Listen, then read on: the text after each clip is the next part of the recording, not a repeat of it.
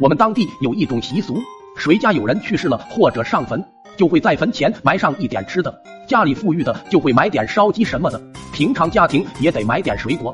当时我年纪尚小，搞不懂为啥要把那么好吃的东西埋到土里。要知道那时候，不管是烧鸡还是水果都是稀罕物。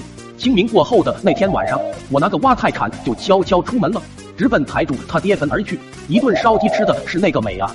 尝到甜头的我越发放纵，那时候根本不知道害怕，连续好几天都去挖东西吃，导致几座坟前面的地上都有个坑。这事也引起了村里的注意。那时候人们普遍比较迷信，一时间村里众说纷纭，有说鬼的，有说野猪拱的，整个村子气氛都变得诡异起来。我一小孩哪管那么多，继续挖，继续吃，却不知早已有俩人躲在暗处。第二天趁着我上学，俩人就去和我爸妈说这事。爸妈一开始当然不信，又回想这几天我都没咋吃饭，确实有点一反常态。其实我当时是特意留着肚子，爸妈因此半信半疑。那俩人说道。这孩子肯定被脏东西上身了，他自己都不知道自己干了啥。等他回来，你们问问，晚上也注意注意。要真是那玩意，赶紧找道士做法。我放学回家之后，爸妈就旁敲侧击，我心里一惊，害怕挨打，只能装糊涂。到了晚上，我本来是不想出去的，心里一想，再过两天土里埋的东西都坏掉了，想吃也吃不成了，今天就最后一次吧。谁曾想，老爸老妈悄悄地跟在后面。第二天醒来的时候，发现自己被锁在了房间里面，怎么喊外面都没有人回答。我在里面哇哇大哭。门再次打开的时候，迎面而来的是一个道士。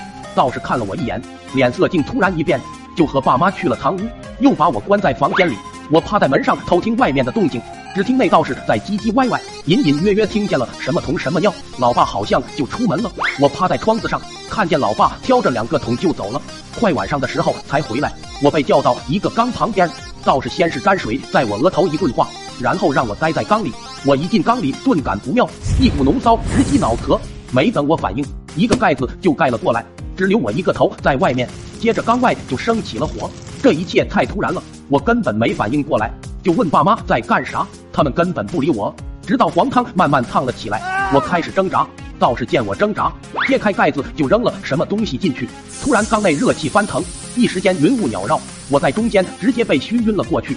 第二天醒来，爸妈对昨天的事情只字不提，好像根本没有发生过，让我一度怀疑自己。可是已经被腌制入味的我，全身散发着迷人的气味，我就知道那并不是一个梦。爸妈不说，我也没办法。只好乖乖去上学。我知道我有点味，但是没想到我身上的味道这么大。一坐进教室，我周围的同学两眼一翻不省人事，还有女同学直接就开吐。老师一进门就被教室里面复杂的混合气体给熏哭了，根本无法上课。老师主动给我放了假。